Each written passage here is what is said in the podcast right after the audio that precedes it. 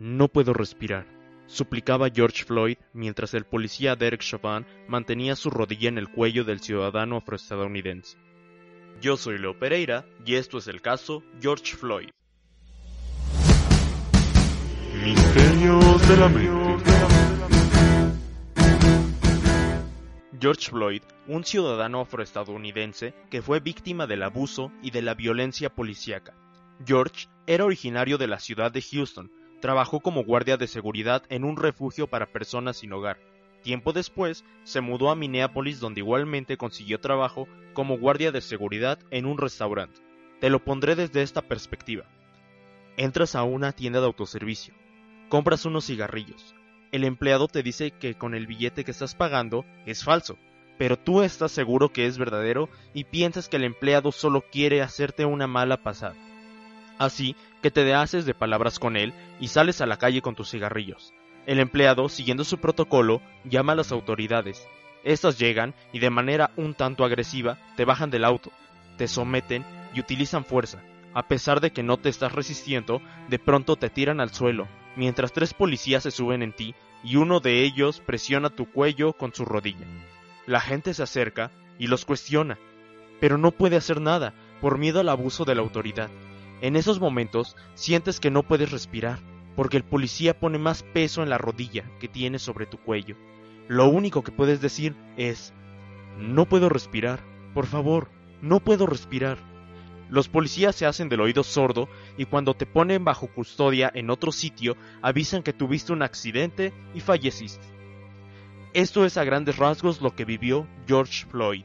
A raíz de esto se ha desatado un caos la gente está indignada con este acontecimiento, y es que es cierto que en los Estados Unidos es uno de los países más racistas. En los últimos años han ocurrido cientos de asesinatos a manos de la policía y ciudadanos racistas. Más de 400 años de racismo y aún no se puede terminar.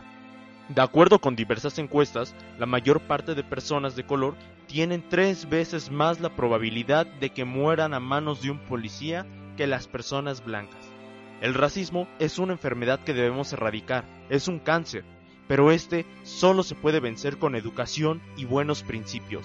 Quizá eliminar el racismo por completo sea una utopía, pero sí podemos prevenirlo y hacer que deje de crecer, así como también podemos prevenir que este tipo de atrocidades lleguen a un nivel tanto extremo y violento como lo que fue este y muchos otros casos en el pasado.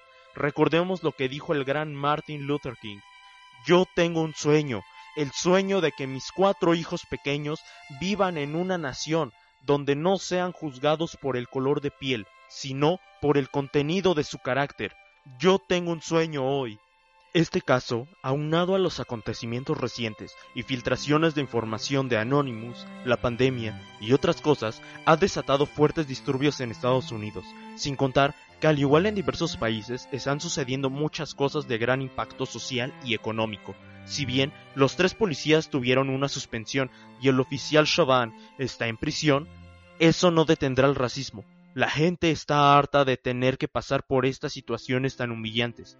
2020 es un año duro, y el caso George Floyd es un detonante más para que nos demos cuenta de la situación en la que estamos viviendo, no solo en los Estados Unidos, sino también en el país que se encuentra cada uno de ustedes.